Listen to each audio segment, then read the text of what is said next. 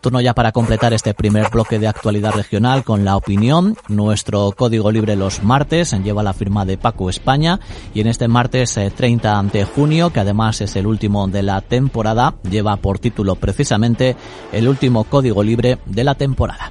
Hay que ver la cantidad de cosas que han pasado desde que comenzara la temporada.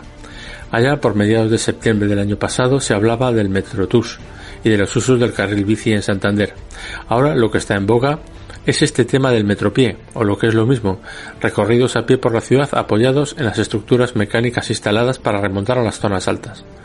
Una iniciativa realmente barata, una vez que contamos con las aceras puestas en las calles y con escaleras y rampas mecánicas instaladas, lo más costoso habrá sido la confección del plano de tiempos, que recomiendo por su fidelidad, aunque le falta algún atajo, y una estética al más puro estilo del suburbano madrileño.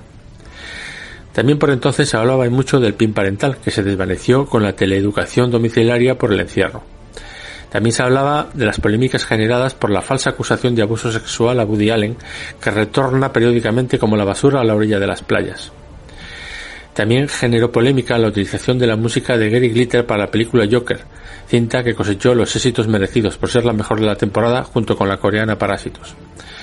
Pero se sigue generando polémicas que ponen de manifiesto que la inteligencia humana a nivel colectivo sigue una evolución errática, como demuestra la retirada de la película Lo que el viento se llevó del catálogo de HBO por razones racistas, aunque esto puede ser solamente una buena campaña de marketing, o el abatimiento de estatuas por estar relacionadas con algo tan inherente a la especie humana como el racismo, el esclavismo, el tráfico de armas o la total explotación de otros seres humanos. Pero así es la historia, y debemos conocerla para tratar de no repetirla. Derrumbar estatuas o quemar libros no es la mejor opción, o dicho de otro modo, es la peor opción para evolucionar correctamente. Recordemos que las actividades empresariales de Antonio López y López, más, más conocido como el Marqués de Comillas, vistas con los ojos, la ética y las leyes de hoy en día, saldrían muy mal paradas. Pero ello no debe ser un motivo para arrasar con el Palacio de Sobrellano o con la Universidad Pontificia.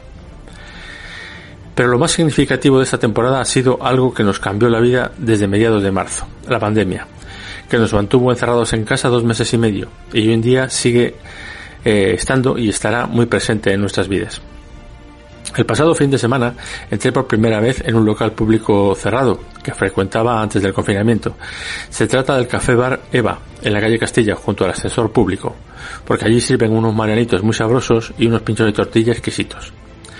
Acababan de abrir tras un cierre forzoso de tres meses menos una semana.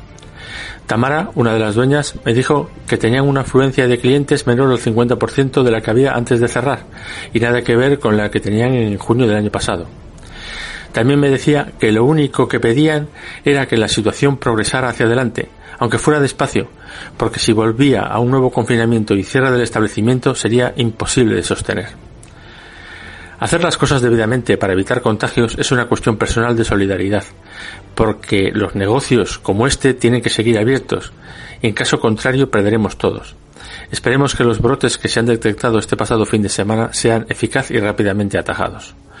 Por último, deseo un buen verano con mucha salud y mucho sentido común para todos. Informativos Primera Edición con Pelayo López.